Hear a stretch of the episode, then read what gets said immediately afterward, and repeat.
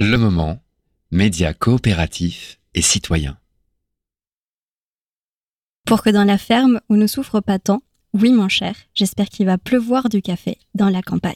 Juan Luis Guerra.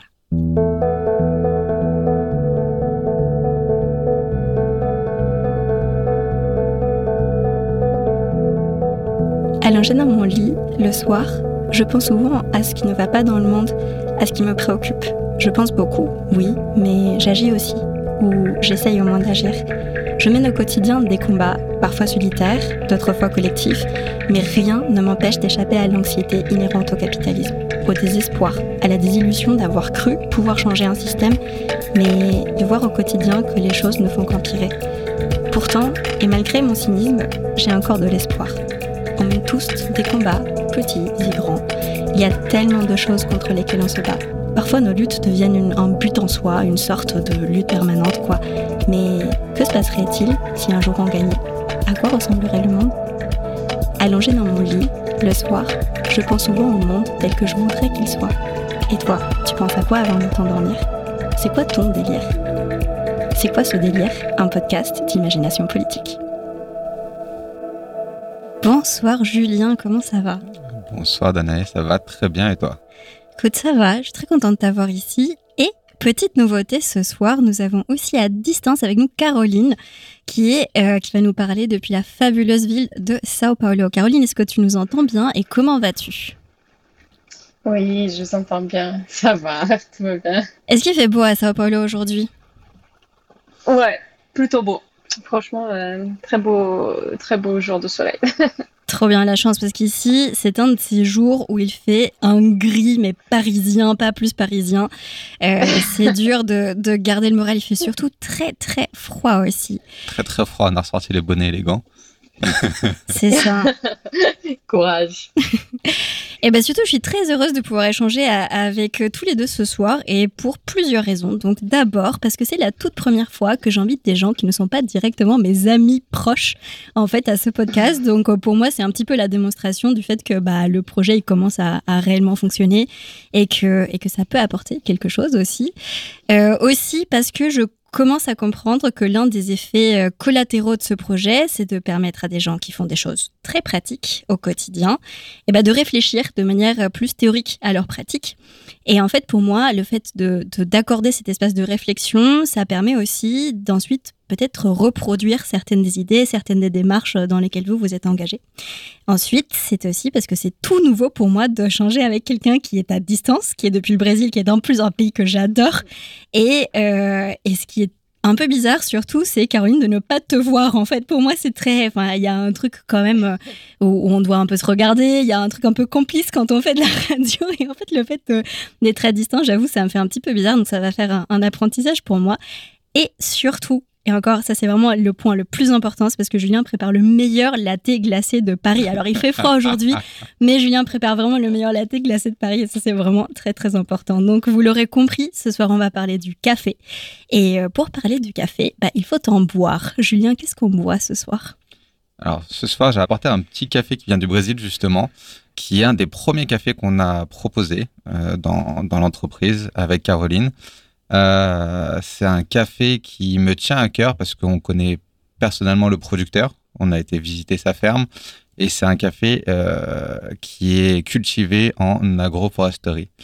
Donc euh, on va parler un petit peu de tout ça ce soir, je pense. Ouais, carrément. Et donc, ouais, c'est, c'est, c'est un café, donc dit de spécialité aussi. On va expliquer un petit peu ce que c'est le café de spécialité.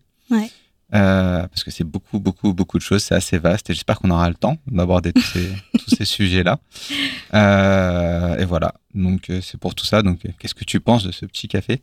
Bah écoute, déjà, c'est très réconfortant de boire un café chaud comme ça quand il fait froid. Mais euh, bah écoute, il est délicieux. C'est trop bon. Et surtout, ça apporte une espèce d'odeur comme ça dans le studio. Moi, je parfois, je me demande si c'est pas plus l'odeur du café que j'aime que le boire en soi. Bah, On est d'accord. Rien que l'odeur, déjà. bah, de toute façon, la dégustation, ça commence par l'odeur. hein. Ouais. Le visuel, l'odeur et, euh, et ap- après seulement le goût. Ça, c'est un truc qu'on sait depuis, euh, depuis quelques temps et qu'on voit de plus en plus dans le café. Mm. C'est que la dégustation du café, c'est pas seulement le goût. Ouais. Bah ouais, c'est sûr, mais puis surtout, euh, il y a quelque chose d'un peu émotif aussi de cette odeur de café. Tu sais, souvent, ça te, ça te rappelle quelque chose ou c'est. Euh, je sais pas, il y a comme une, sensation un peu de complétude comme ça quand tu sens une bonne odeur de café, quoi. Exactement.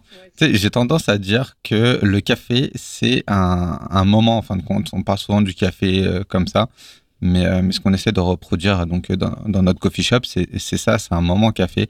C'est un moment où les gens peuvent peuvent discuter. C'est un moment où on est finalement, il y a toujours ce côté apéro, mais avec de l'alcool. Et ben dans le café, on peut retrouver ce moment convivial à échanger avec des amis, avec de la famille. Et, et du coup, c'est un, vrai moment café avec cette odeur, avec ce goût, avec ces, instants magiques partagés ensemble. Carrément, Caroline, et pour toi, le lien un peu émotif avec le café, ce serait quoi?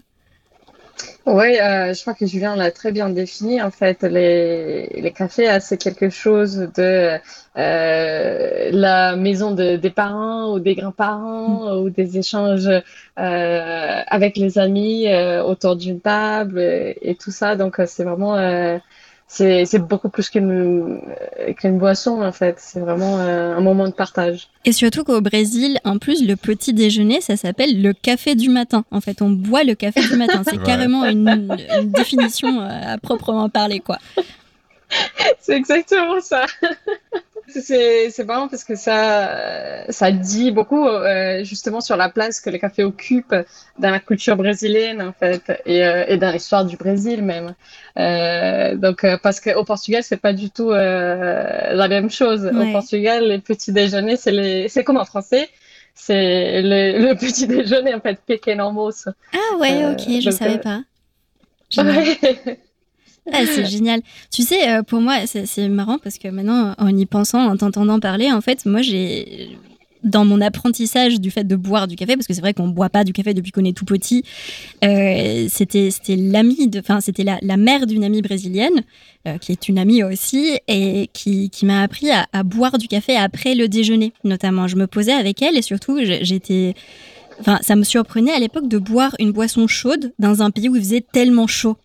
et elle me dit non mais Daniel, c'est normal, ça permet de réguler la température du corps, ça fait du bien et tout. C'est comme le thé finalement dans les pays arabiques et compagnie, c'est exactement ça. Et on boit ça, ouais, on boit du café très chaud du coup euh, après le déjeuner. Donc j'ai appris ça au Brésil même. Ce qui est marrant, c'est que du coup tu te rappelles de ton premier café. Je sais pas si je me rappelle de mon premier café parce que j'ai grandi dans une famille de buveurs de café, de buveuses surtout de café, on va dire. Euh, ma grand-mère était vraiment une très très grande fan de café, donc j'ai toujours bu du café genre bien corsé. Euh, bien amer. Moi, j'aime bien le goût amer du café, en fait. Et euh, je sais que c'est pas ce qui plaît à tout le monde nécessairement, mais, mais ouais, je me rappelle de ça. On va parler de cette amertume. Parlons de l'amertume. Alors, avant de passer à la suite, je vous rappelle peut-être juste que, que l'objectif de ce podcast, c'est de questionner comment les différents systèmes de pression vont traverser euh, plus ou moins tous les aspects de nos vies au final, quand on commence à regarder ça de plus près. Et euh, on va commencer donc par dresser un constat les choses qui, qui pour vous, bah, elles ne vont pas nécessairement très bien dans le monde du café. Ensuite, on va parler de votre démarche. Et puis pour finir, on va se permettre de délirer un peu ensemble et d'imaginer à quoi ressemblerait le monde si les choses avaient changé. Est-ce que ça vous convient comme principe? Ça me convient parfaitement. Super. Bon, bah, comme on était déjà un peu en train de dire, Boire du café, c'était un peu, c'était un peu une institution. Tu as aussi commencé à nous dire aussi quel était euh, le café qu'on buvait ce soir. Tu as commencé mhm. à parler un peu déjà de, euh, du fait qu'il était, il était produit de manière, euh, de, de, manière particulière. C'est pas toutes les productions de café qui fonctionnent en agroforesterie. juste pour avoir une idée combien de temps se passe-t-il entre le moment où on va semer une graine de café et le moment où on peut le consommer? Alors, le moment où on va semer déjà et au moment on va pouvoir le récolter il y a environ trois ans. Donc il y a trois ans avant de pouvoir récolter les premières graines, sachant que euh, donc les premières cerises de café, sachant que les premières cerises ne seront pas forcément les meilleures. Il faut compter un petit peu plus de temps avant d'avoir vraiment du bon café. Tout ce qui est bon prend du temps et le café ne, ne, démord pas à cet adage. Euh, donc il faut compter minimum trois ans avant de pouvoir récolter les, les cerises de café. Après, il y a tout un processus et euh, ça va arriver dans nos tasses. le plus jeune aura 3 ans et 6 mois, entre guillemets. Ah ouais, quand même, c'est vraiment un long, euh, c'est un long processus. Et du coup, une fois qu'on a le café, enfin, une fois qu'on a les, les, les, grains de café, il se passe, ça, ça, il se passe quoi? Alors, il y, a tout, un processus que je disais. Alors, si on fait vraiment de, de A à Z, on va donc planter ce grain de café, on va le cultiver, ça va prendre trois ans avant de sortir. Ensuite, quand on va avoir ces cerises de café, puisque finalement le café c'est une cerise, c'est un fruit, on va récolter à parfaite maturité. Donc, quand le grain va avoir une belle couleur, bien rouge ou bien, bien jaune, selon les, selon les cafés. Ensuite, il va y avoir toute une technique de fermentation, euh, qu'on appelle aussi euh, méthode de séchage. Il y en a différentes. Les plus connues sont méthode naturelle ou méthode lavée. Euh, on aime beaucoup les méthodes naturelles, nous, parce que c'est une méthode qui ne nécessite pas d'eau, justement. Ce café du Brésil est comme beaucoup et la quasi-totalité des cafés brésiliens sont des méthodes naturelles, c'est-à-dire qu'on va les récolter et qu'on va les laisser sécher au soleil quelques jours en les remuant toutes les heures afin qu'ils soient parfaitement séchés. Ensuite, on va enlever tout ce qui est autour du noyau pour euh, pouvoir après l'exporter euh, et que ça arrive dans nos tasses.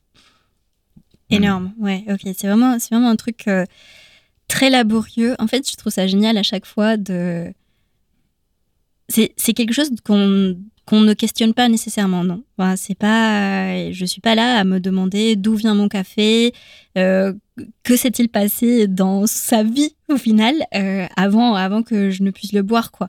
Et euh, et ça, ça je sais pas, ça a du sens par rapport à ce que tu disais sur le fait de prendre du temps non? Exactement. Dans, dans, notre, dans notre dynamique de consommation, en fait, on a tendance à aller très vite et à ne rien questionner. Et ben, en fait, je trouve qu'une partie de ça, euh, c'est aussi de prendre le temps de se poser la question, de savoir, bah, c'est quoi ce café? Comment a-t-il été produit? D'où vient-il? Euh, Est-ce que les personnes qui l'ont produit, euh, comment vivent-elles? Tout ça, quoi.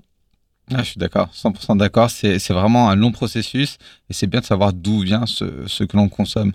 Euh, et c'est en ça, je reviens sur le café de spécialité, puisque c'est quelque chose qui me tient à cœur, le café de spécialité. euh, parce qu'on parlait de ce qui allait pas dans le monde du café, il y a beaucoup de choses. Euh, il y a notamment la traçabilité. Une mm. traçabilité très importante.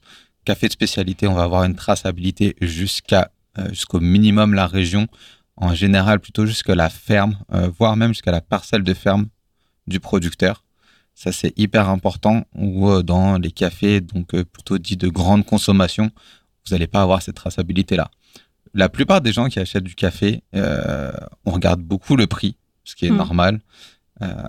mais si vous regardez, par exemple, dans les grands supermarchés, vous allez acheter du café, un café du Brésil. Le Brésil, c'est grand comme l'Europe. Mm. Est-ce que vous achèteriez du vin d'Europe? Ou ou je sais pas du, du fromage d'Europe ou euh, ou du raisin euh, je sais pas. Enfin c'est donc la traçabilité est très très importante. Pour savoir ce qu'on consomme d'où ça vient comment c'est cultivé. Ok. Bah du coup ça c'est déjà c'est déjà un bon point finalement de, pouvoir avoir cette possibilité de d'avoir la traçabilité de euh, du café qu'on est en train de, de consommer. Exactement. Exactement. Et en fait Bon, on a beaucoup parlé du Brésil déjà, mais mhm. souvent les plantations de café sont dans des pays en développement. Et, euh, je sais que euh, en termes de règles, par exemple, de production de tout ce qui est agriculture euh, bio ou d'autres types d'agriculture, c'est pas du tout la même chose. les règles qui sont qui, qui s'appliquent en Amérique latine ou en Afrique ou en Asie ou peu importe, que les règles qui peuvent s'appliquer au niveau de l'Union européenne. Mhm. Est-ce que est-ce que tu peux je sais pas, nous raconter un peu comment ça fonctionne cette histoire de, règles de production. Alors, je suis pas expert dans les règles de production de manière globale. Après, euh, ce, que je sais, c'est que par exemple, on peut partir de. Il y a un gros débat sur tout ce qui est label, bio et compagnie. Euh, Caroline pourra nous en dire un petit peu plus aussi. Euh, mais nous, on n'est pas certifié bio, on n'est pas labellisé bio parce que ça ne nous intéresse pas plus que ça on a du café d'origine biologique, on a des fermes qui sont certifiées bio. La problématique du bio, c'est que c'est pas le même en France qu'au Brésil, qu'en Indonésie. C'est pas les mêmes règles.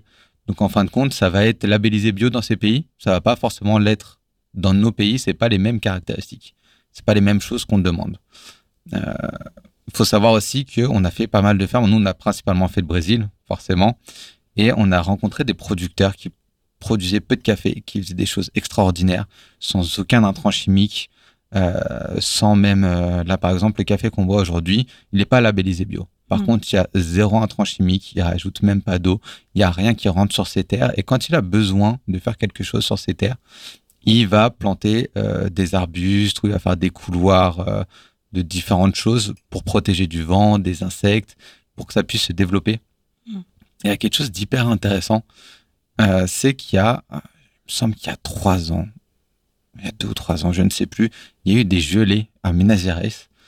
Et Minas Gerais est le plus gros producteur euh, de café au monde. C'est un État au Brésil qui est énorme pour le café. Il y a eu énormément de pertes de café et ceux qui ont été le moins impactés sont ceux qui travaillaient en agroforesterie. Hmm. Donc là, c'est quelque chose qui est en train de changer, qui est en train de s'améliorer. Mais les petites, les petits producteurs, en fin de compte, pour en revenir à ce que je voulais dire, c'est qu'ils n'ont pas l'argent de se payer ces labels, labels bio. C'est pas possible. Alors que parfois, ils font des choses bien meilleures. Donc nous, ce qu'on essaie de promouvoir, c'est vraiment qu'on connaît, euh, on connaît nos producteurs et on propose leur café qui rentre dans notre propre charte, entre guillemets. Carrément. Caroline, est-ce que tu voudrais rajouter quelque chose? Euh, Effectivement, en fait, les bio, ça, pose euh, plusieurs complications, comme Julien a déjà euh, parlé de la problématique des certifications qui c'est toujours, enfin, c'est jamais la même en fait d'un pays à un autre. Il y a aussi des producteurs qui, comme il y a un producteur notamment qu'on a rencontré au Brésil qui veut qui veut pas se faire certifier même s'il fait du bio. Euh, donc il y a vraiment des enjeux politiques autour de la certification et euh, c'est vrai que en fait pour pour les consommateurs c'est très rassurant. Euh, mais il y en a qui, enfin, il y a des histoires de ouf. Il y en a qui payent des certifications. Il y en a, enfin, il y a tout ce qu'on peut imaginer. Donc en fait, nous, on part du principe que la meilleure manière de garantir euh, de la traçabilité, c'est vraiment de, prendre ses contacts avec les gens. Et, de la même manière qu'on a, dit que euh, les cafés pour nous, c'est du partage, il est du partage aussi euh, et des connexions, justement, dans les sens où on essaye d'aller à la rencontre des gens, que ce soit des gens qui sont autour de nous, euh, des baristas, des torréfacteurs, de, des consommateurs notamment, euh, mais aussi euh, des gens qui sont un peu plus loin dans, les pays producteurs et tout. Donc euh, pour nous, ça c'est très important en fait. Et euh, et ça ça veut pas dire que les bio nous intéressent pas. Ça serait ça serait mentir en fait, parce que qu'on- euh, dans la torréfaction, on, pour- on pourrait éventuellement euh, se faire certifier. Mais encore une fois, si pour un petit producteur, ça pose une question de euh, d'argent pour se faire certifier, pour un petit torréfacteur, c'est pas très différent. C'est vrai aussi. C'est vrai aussi. Et, et du coup, en fait, pas, et, et ça, c'est- les plus petits on est, les plus on retrouve des difficultés à euh, rentrer dans un mode de, de production, de commercialisation euh, qu'on pourrait appeler durable, mais, mais voilà, en tout cas, euh, préoccupé euh, des euh, circonstances euh, environnementales. Je trouve ça trop beau Donc, ce que euh, tu dis euh, quand tu dis que la meilleure traçabilité au final, c'est d'aller à la rencontre des gens, de savoir qui ils sont, euh, comment ils vivent aussi, j'imagine, parce que c'est pas du tout la même chose euh, d'avoir son café à Paris que de que d'être producteur de café au Brésil, quoi. Je trouve ça, je trouve ça vraiment, euh, c'est très beau. Ouais, clairement. Mais là, par exemple, ce producteur, euh, donc toujours le même, ce café, ça va être un petit fil rouge. hein. Comment comment s'appelle-t-il? Euh, ah, j'ai un autre producteur en tête, donc j'ai complètement perdu son prénom. Caroline, tu sais comment il s'appelle, le producteur euh, Eduardo. C'est lui dont, dont on parle. Enfin, euh, Eduardo, c'est celui euh, du café que vous buvez. Là. Exactement. Ok, Euh, Eduardo alors. On pense à lui. Ouais, c'est ça. Ah, parce que j'avais en tête. Edimar Miranda, du coup, euh, qui m'avait beaucoup marqué. Edimar Miranda. Edimar peu- Miranda, c'est justement celui qui, Qui veut pas se euh, faire certifier bio. qui nous a dit qu'il Hmm. ne veut pas se faire certifier, euh, justement. Euh, voilà. Mais du coup, euh, voilà, Eduardo, bah, on a été récemment dans sa ferme et, euh, et, effectivement, c'est pas la même chose. Alors, les fermiers, finalement, quand ils font de la qualité, ils, ils sont pas si mal logés. Là, il faut savoir que si on peut, on peut prendre deux minutes pour faire un petit peu son histoire. Euh, j'ai- pas forcément une grosse mémoire des détails, mais quand, quand il nous a reçus, il nous a parlé de son histoire. Et euh, c'est une ferme qui a été reprise par son père. Euh, C'était un peu le rêve d'une vie de, de, la vie de son père depuis qu'il était petit. Il voyait cette ferme euh, qui appartenait à une autre personne. Il s'est dit un jour, j'aurai cette ferme. Et au fur et à mesure du temps, le temps passe, et il a réussi à racheter cette ferme, sauf qu'ils étaient sur du café de grande consommation, du café de masse. Euh, donc, café de grande consommation, c'est quoi? C'est encore une fois ce qu'on n'achète pas très cher, qui va être vendu à la bourse au moins cher possible. et là, en fin de compte, à, la suite de ces gelées, justement, il s'est dit, bah, ce serait bien de voir comment ça se passe, le café, café de spécialité et café en agroforesterie. Et du coup, il est passé sur du café en agroforesterie. Grâce à ça, il a pu rentrer dans un, dans, un développement beaucoup plus vertueux. Et aujourd'hui, euh, récemment, elle a reconstruit des maisons pour pouvoir loger ceux qui vont euh, travailler à la ferme à l'année, euh, donc de façon totalement gratuite. donc c'est vraiment, c'est vraiment un environnement. Le café de spécialité, c'est un environnement qui coûte plus cher aux producteurs, mais qui finalement est très content parce qu'il peut payer les personnes avec qui il bosse. Attends, et du coup, juste avant d'aller plus loin, et pour nos auditoristes, euh, est-ce que tu peux nous donner une définition, déjà, un, du café de spécialité, et puis deux, de l'agroforesterie? Ok, alors, euh, café de spécialité, c'est euh, c'est tellement vaste. si on reste sur le papier, café de spécialité, il faut savoir que les cafés sont notés de 0 à 100 points. en général, quand un producteur veut faire du café de spécialité, il va demander à ce qu'on appelle des Q-graders, donc quality grader, qui, va, vont venir, qui vont euh, noter le café à partir d'un lot de café vert. Donc s'il n'y a pas trop de défauts, donc les défauts, ça peut être des, grains qui sont mangés par des insectes, des grains noirs, des grains blancs, euh, des grains cassés, enfin plein de petites choses, des, des morceaux de bâton, des morceaux de, de, de, fer, plein de choses différentes. Euh, donc ça, déjà, première note. Et euh, une deuxième note à la dégustation, où vous notez la sucrosité, la longueur en bouche, si le café est vraiment si euh, ils ont cinq tasses de café en gros qui vont goûter à la cuillère en méthode cupping, euh, et si le, tous les, les cinq cafés sont les mêmes en fin de compte. Et ça, ça va donner une note. Au-delà de 80 points, on part du principe que c'est du café de spécialité. Euh, et au-delà de 90 points, on peut même parler des cafés d'exception. C'est euh, c'est un peu, euh, je vais encore faire une analogie avec le vin, mais c'est comme du vin, plus c'est mieux c'est noté, plus ça va être cher. Mm. Là, il y a quelques mois, il y a eu un, un café, café vert, qui a été euh, vendu à 250 000 euros les 20 kilos. Wow. C'est énorme. c'est des grands crus.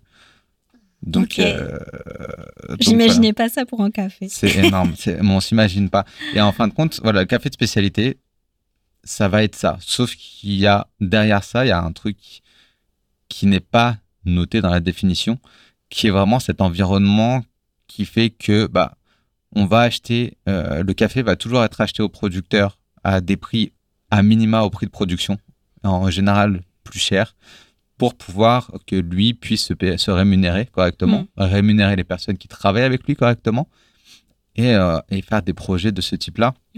Euh, donc, donc, créer des maisons pour ceux qui travaillent avec lui, créer parfois des, petits centres de, santé sur, son, sur son domaine, ce genre de choses. Donc, café de spécialité, ouais, c'est un environnement euh, assez large. Et l'agroforesterie, pour le coup, est-ce que tu pourrais nous donner une petite définition? L'agroforesterie, je me perds toujours un petit peu pour le définir. Est-ce qu'on pourrait demander à Caroline, qui est Caroline, plus forte que, moi tu saurais nous dire? Bien sûr. Euh, en fait, euh, juste pour compléter euh, un peu la définition de, Julien pour le café de spécialité, euh, en fait, les cafés de spécialité a cet aspect d'être un cercle vertueux. Donc, euh, il a parlé de notes et tout ça, et les notes expriment la, la, qualité, en fait, jusqu'à où on peut aller en, qualité. En fait, qu'est-ce qui produit de la qualité?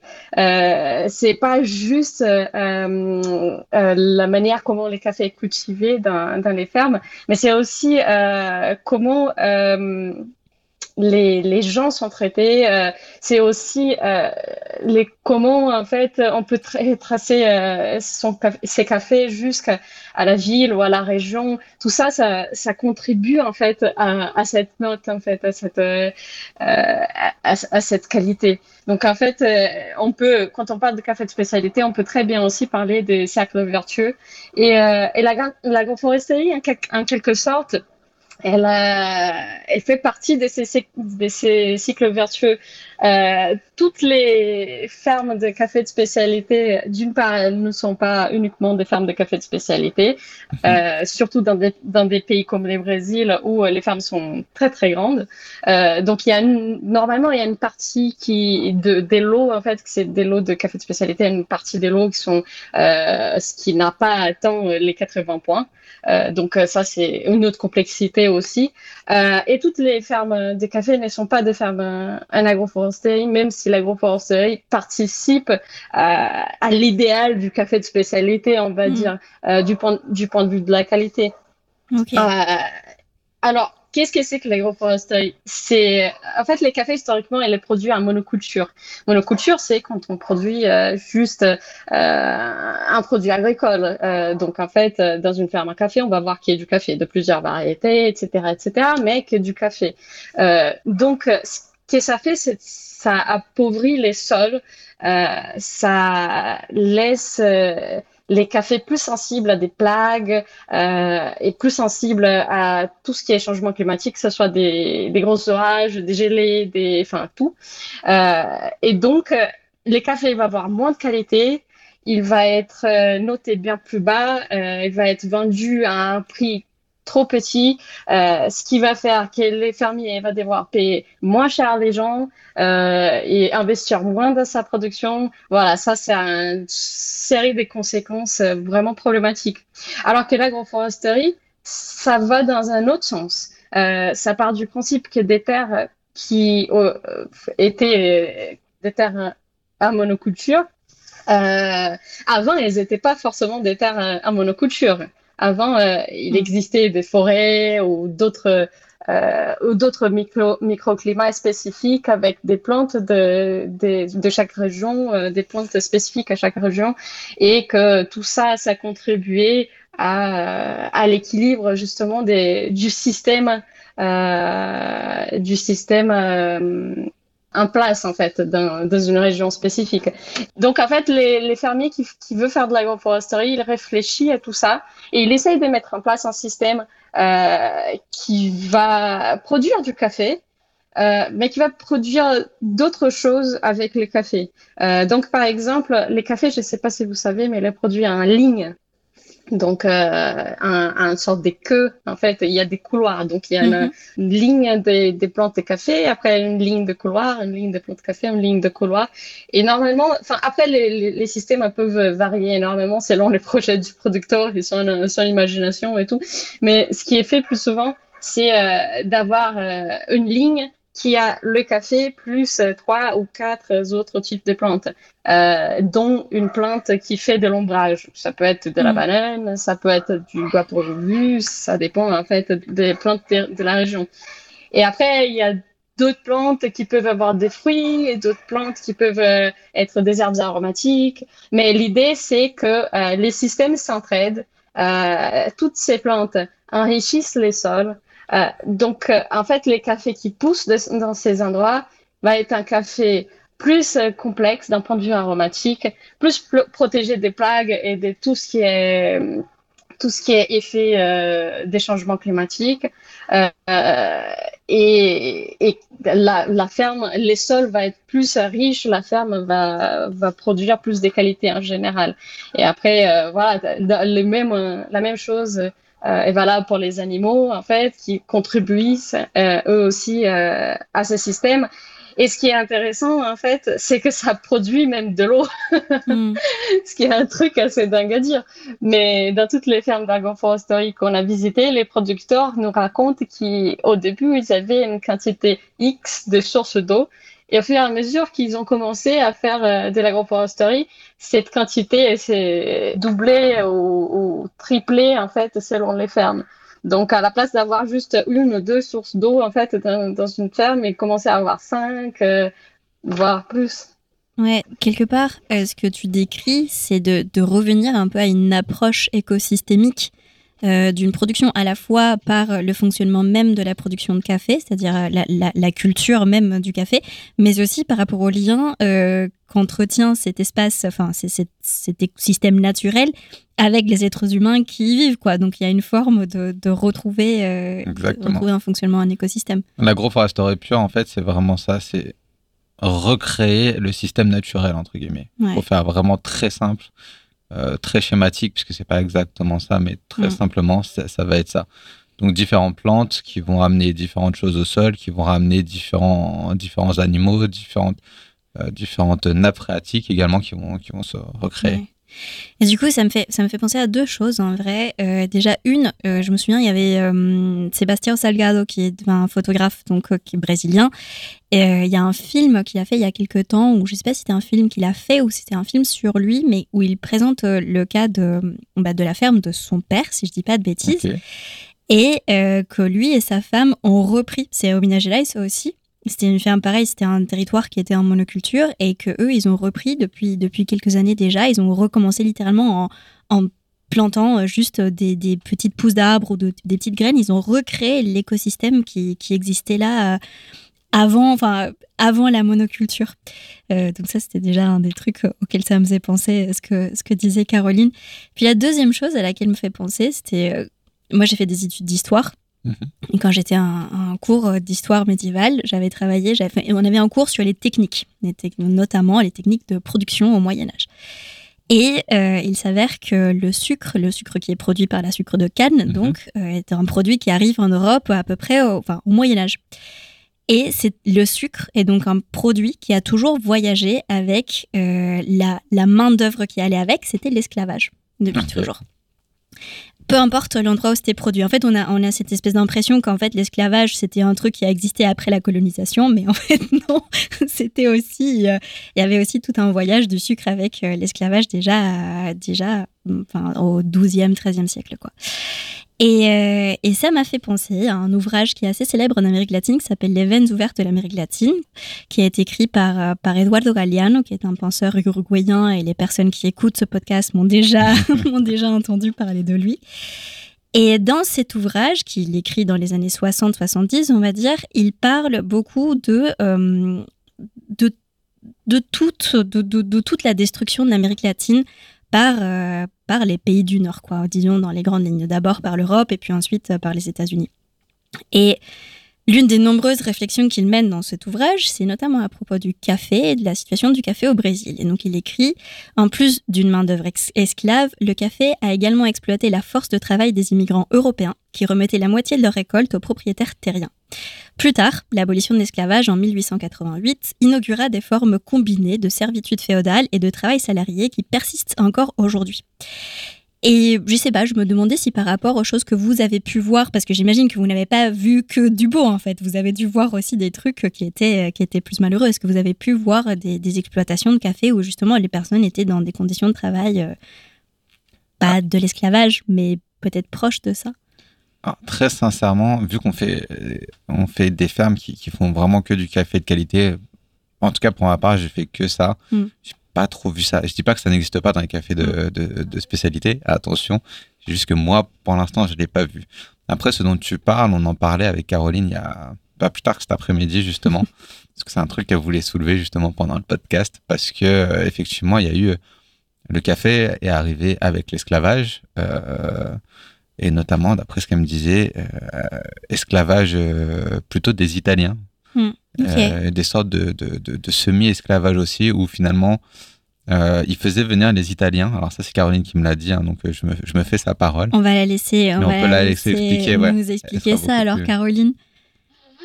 Euh, mais en fait, euh, Danaï, euh, tu as déjà expliqué en fait par, par la propre définition de Galeano ce qui, ce qui se passait en fait.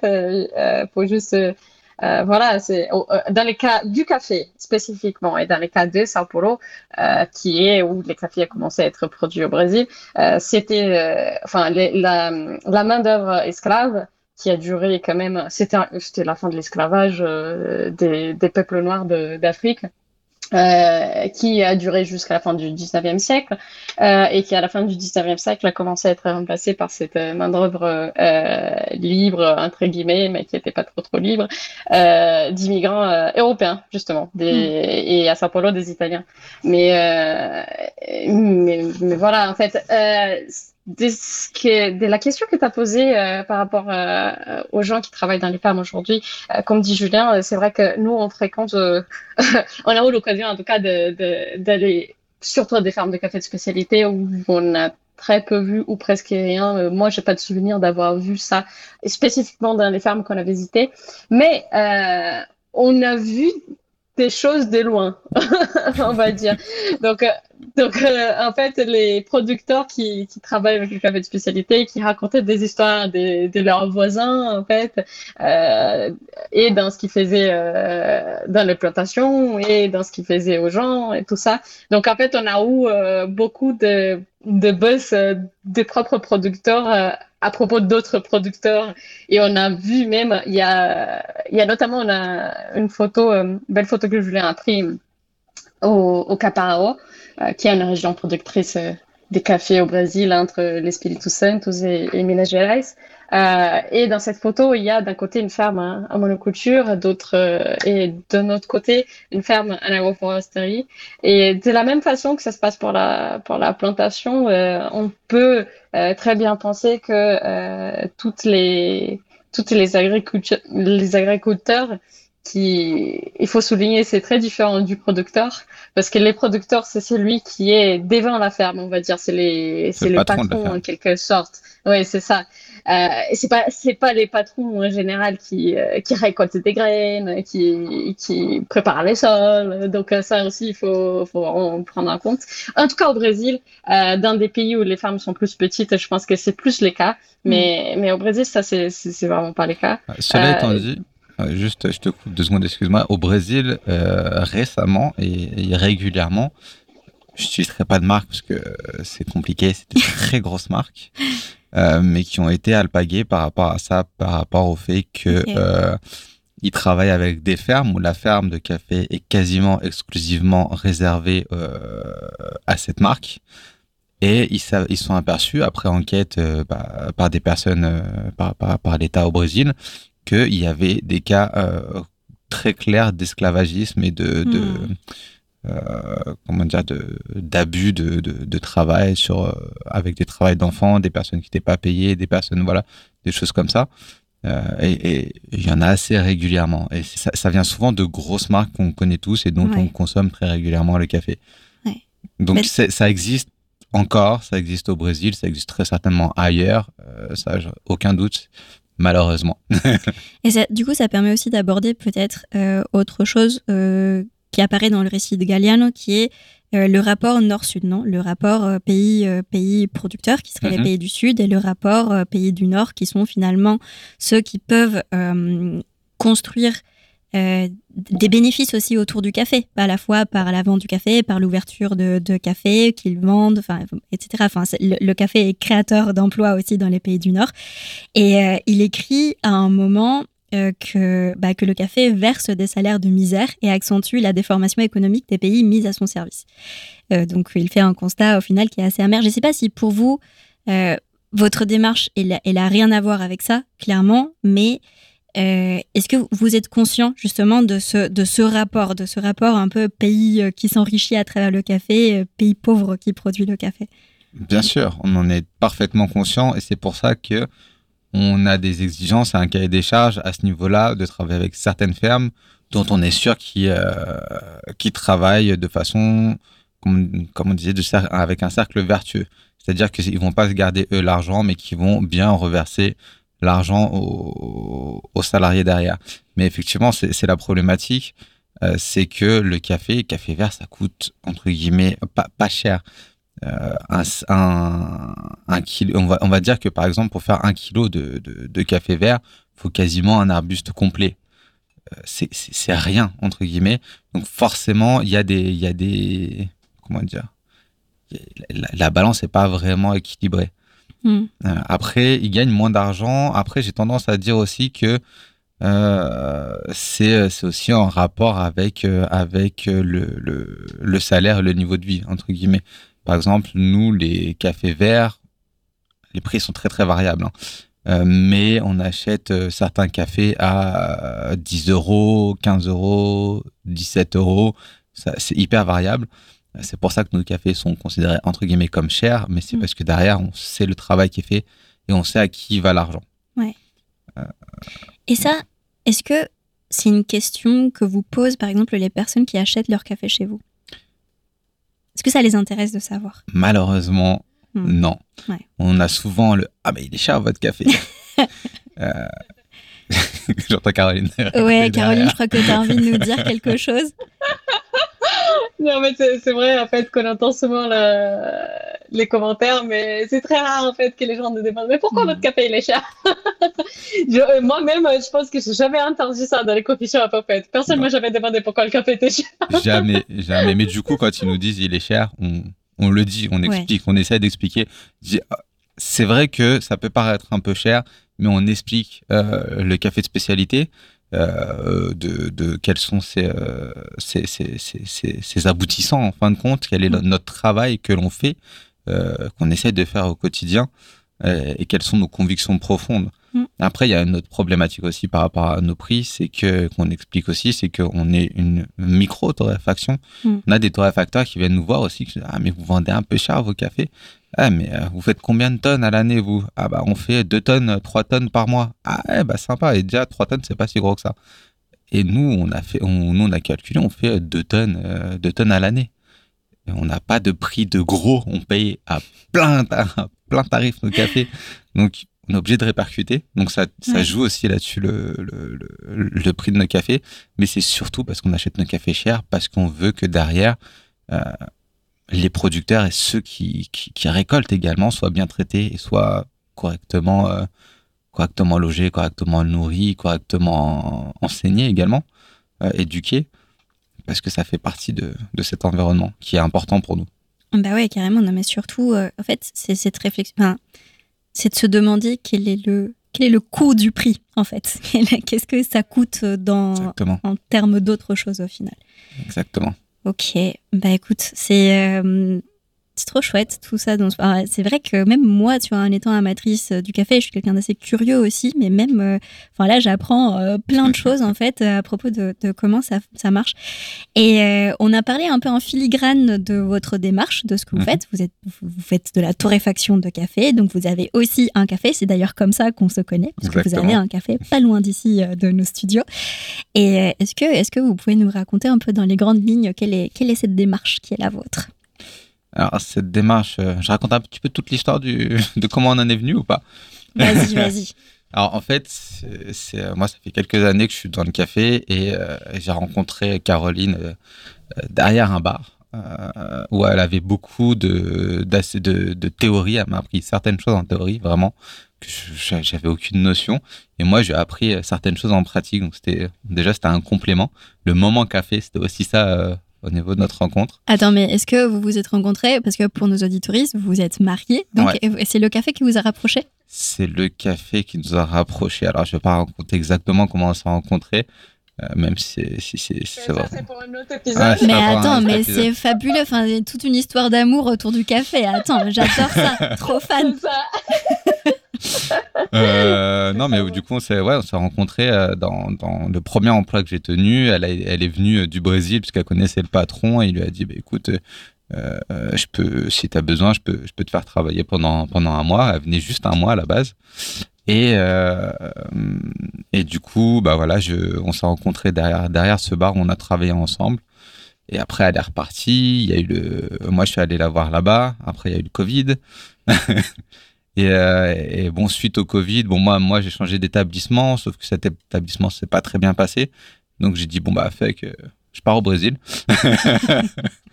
et, euh, et, et en fait, au, au niveau du Brésil, je voyais plein de propositions. Il bah, fallait que je revienne à un moment donné. Hein, je voyais plein de propositions passer.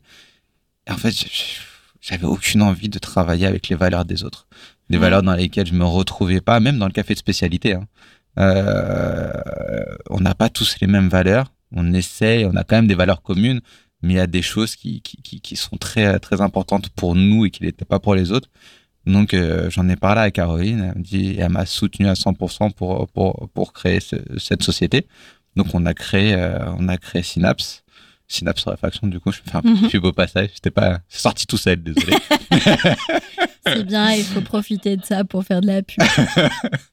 Euh, et du coup, du coup, on a beaucoup, beaucoup, beaucoup, beaucoup cherché euh, en termes de noms. On avait un grain rêveur, on avait, euh, on avait plein d'idées et euh, un peu kitsch pour certaines, mais, mais quand même. Et en fait, Synapse, pourquoi Synapse? Bah, en fait, j'étais euh, j'étais dans le milieu du paramédical pendant un temps. Et euh, Synapse, en fait, c'est pour faire référence aux connexions synaptiques, qui sont d'une part tout ce qui est transmission donc électrique et transmission de savoir. Donc ça, c'est un truc très important pour nous. On parle de tout ce qu'on connaît. On, on adore parler avec les clients. Les clients viennent, se posent et on discute de beaucoup de choses. Alors, nous autour du café et eux autour de plein d'autres choses. On a des, on a des clients qui, qui sont dans le chocolat, qui sont ingénieurs, qui sont profs, qui sont, qui sont dans, dans la physique, qui sont dans plein de choses, donc ils nous apprennent énormément de choses au quotidien. Donc, transmission de savoir, déjà, première chose. Et deuxième chose, les connexions synaptiques, donc les connexions interhumaines. Pour nous, c'était vraiment ça la connexion, c'est discuter avec les gens, apprendre à se connecter, euh, créer des liens d'amitié ou, peu importe, des personnes de passage ou, ou quoi que ce soit, mais vraiment des connexions. Et, euh, donc, c'est venu de là. Et donc, on a créé Synapse. Euh, ça fait presque deux ans maintenant. On a commencé sur les marchés, on a et sur Internet, et avant d'ouvrir cette boutique où euh, on a un troisième associé du coup qui nous a rejoint, qui s'appelle Loué, euh, que tu as sûrement croisé. Euh, et du coup, maintenant, on est trois dans, dans la boîte à, à, jouer, à jouer tout ça. Et j'ai une petite anecdote assez marrante pour les connexions. Vas-y, on aime bien les, on aime bien les anecdotes aussi. On aime bien la pub, on aime bien les anecdotes. Ah, c'est parfait. Je t'ai dit qu'on parlait beaucoup, nous. euh, petite anecdote très, très, très marrante. J'ai grandi à la campagne, vraiment dans un, dans un bled paumé, où il y avait euh, trois maisons euh, qui s'appellent les tricotés. Et, euh, en fait, il y a un client qui est rentré, qui allait prendre le. En fait, il y a trois personnes qui sont rentrées et qui allaient prendre le train, pas très loin. Et, euh, on a commencé à discuter et on dit d'où tu viens? Ah, ah d'un truc mais personne connaît, c'est pas très loin d'Auxerre. Ok, bah vas-y, dis-moi en plus, où est-ce que c'est? Il me dit, bah c'est à Villiers-Saint-Benoît. Je, je, connais très bien Villiers-Saint-Benoît. Euh, T'habites où? Ah, C'est pas vraiment Villiers-Saint-Benoît, ça s'appelle Les Tricotés. Quoi? Et, euh, et, en fait, enfin, chose improbable quoi. Enfin euh, j'ai rencontré alors pas la personne qui habite dans la même maison que où j'ai grandi qui était la maison de mes grands-parents mais euh, je crois que c'était son frère ou euh, il y avait sa soeur qui habitait dans cette maison. Et lui il habitait un peu plus loin. Et en termes de connexion c'est ce genre de choses en fait aussi c'est des connexions qui qui se re-rencontrent entre guillemets. C'est je trouvais ça énorme.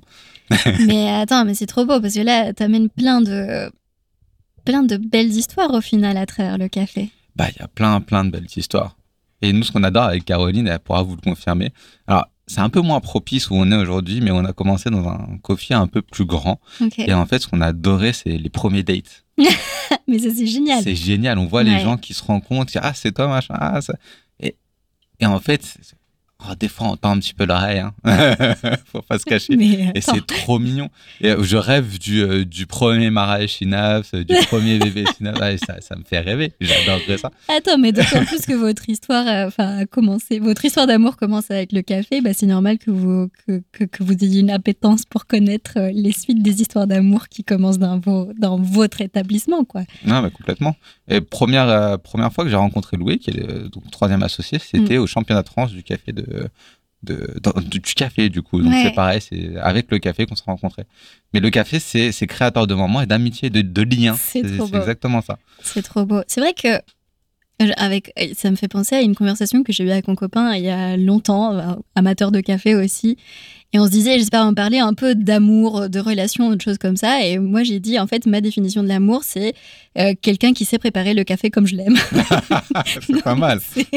C'est comme ça, un critère. Ça, si voilà. C'est pas mal, j'aime bien, j'aime bien En fait, je sais pas, tu vois, j'ai une image très belle de, de, mes parents, enfin de ma mère et mon beau-père. Euh, mon beau-père qui se lève tous les matins, qui prépare le café pour ma mère et qui sait préparer le café comme ma mère aime le boire. Et, et je sais pas, j'avoue que pour moi, c'est vraiment une très belle démonstration d'amour en fait.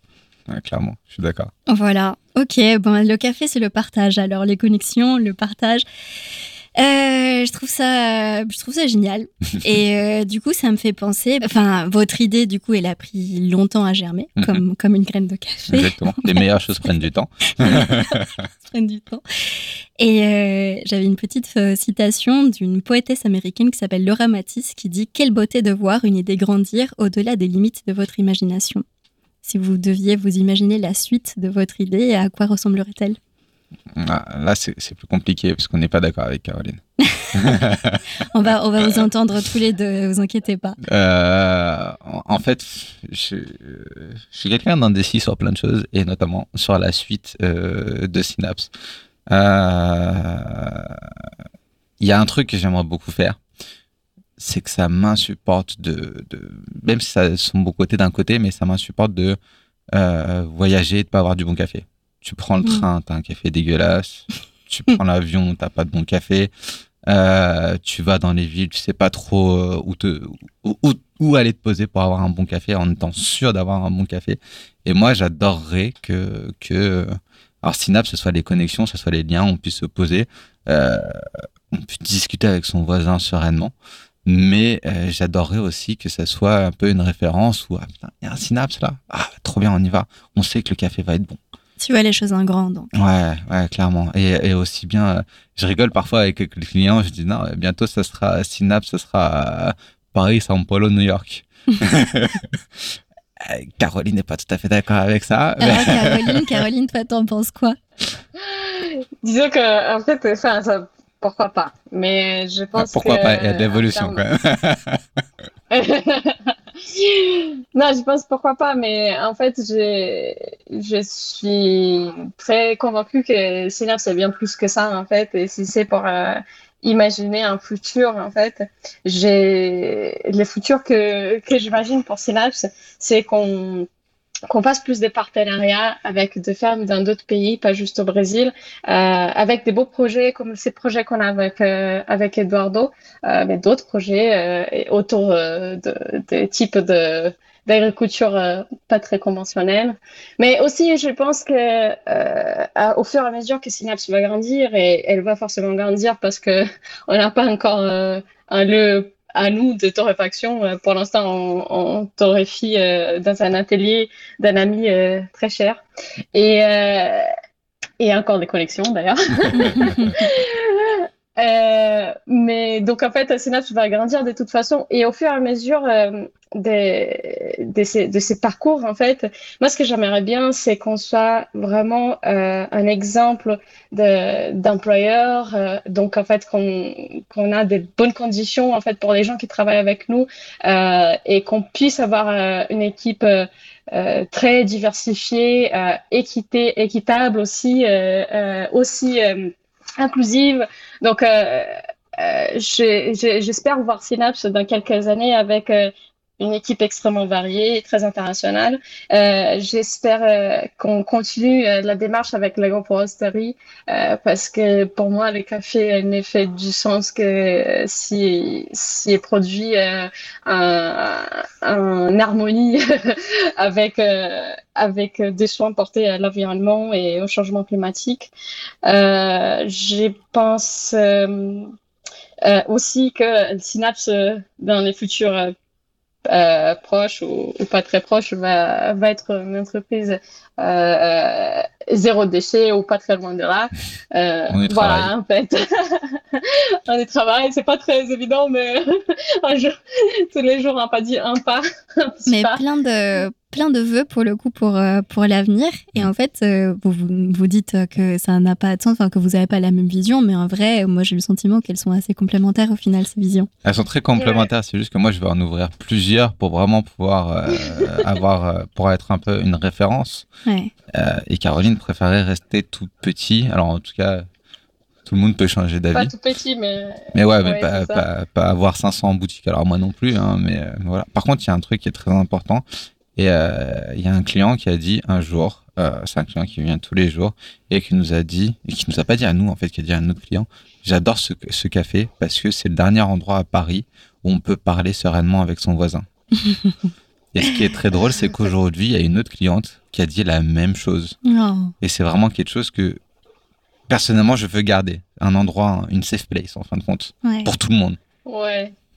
C'est ça que ce soit euh, deux coffee shops ou je sais pas combien de coffee shops. Je pense que euh, une chose à garder, c'est vraiment euh, les liens qui se construisent entre les gens, les rencontres et les apprentissages qu'on partage et, euh, et, l'ouverture aussi d'avoir des conversations différentes qui portent sur euh, les plus divers sujets et, et de recevoir des gens des cultures et d'origine et de voilà différents et, être toujours à l'écoute de ce que de ce que les autres nous apportent aussi. Bah, écoutez, c'est euh, magnifique. On ne peut qu'espérer que, que, ça va se produire de la manière dont vous l'envisagez, puisque c'est vrai que c'est, c'est très beau. Euh, on arrive donc à la toute fin de, de cet échange. Euh, juste pour terminer sur euh, la question qui est celle de, de cette podcast, si on devait s'imaginer un avenir meilleur dans le monde du café, à quoi ressemblerait le monde? Alors, pour moi, un avenir meilleur dans le monde du café, très compliqué. bah, honnêtement, enfin, euh, avoir du bon café tout, à tous les coins de rue en consommation à consommer ou euh, avec des, des, bons producteurs, pas d'esclavage comme on avait dit, pas de travail d'enfant, vraiment que du café de spécialité avec le cercle vertueux qui va avec. Euh, et, et des synapses à tous les coins de rue. Comment? Et des prix abordables aussi, parce que ça, c'est notre aspect euh, très, très important, en fait. Faut pas dire ça, on est, cher. Quelque chose, euh... non, c'est quelque chose qu'on discute beaucoup, en fait, de, combien c'est quand même difficile d'avoir au moins les, les, boissons à un prix raisonnable, alors que quand on va dans des bistrots, dans des boulangeries, dans des, dans des brasseries, euh, les, les cafés, pas, évidemment, il n'est pas de spécialité, mais il est à un euro, donc en fait, la compétition, elle est très vite faite. Euh, donc, euh, j'espère qu'au futur, les, les prix du café de, de spécialité dépassent sa popularité et sa diversification dans les mondes en fait et enfin, voilà c'est sa croissance dans les mondes en termes de, de, de, moyens de production du café permettent que les prix du café soient abordables au plus grand nombre et que tout le monde euh, puisse boire son petit espresso sans laisser euh, sans laisser son portefeuille euh, complet du, voilà. du bon café donc à des prix abordables. Abordable et euh, bah, surtout du partage, j'ai envie partage. de dire. Surtout du partage, toujours du partage. Surtout du partage. Merci beaucoup Caroline d'avoir été avec nous à distance et merci Julien, merci aussi pour le café et puis pour les gens qui nous écoutent, n'hésitez pas à passer les voir à Synapse de Réfaction, leur café dans le cinquième. C'est quoi ce délire est un projet très personnel mais aussi très collectif. Merci Manu pour la réalisation et le montage de cet épisode, Théo qui a fait la musique et Mélodie qui a imaginé l'identité visuelle. Pour connaître les actualités de mes délires et ceux de mes invités, rendez-vous sur mon Instagram danae-mro et abonnez-vous surtout à C'est quoi ce délire sur votre plateforme de streaming préférée. Merci de votre écoute et à très bientôt pour un prochain délire.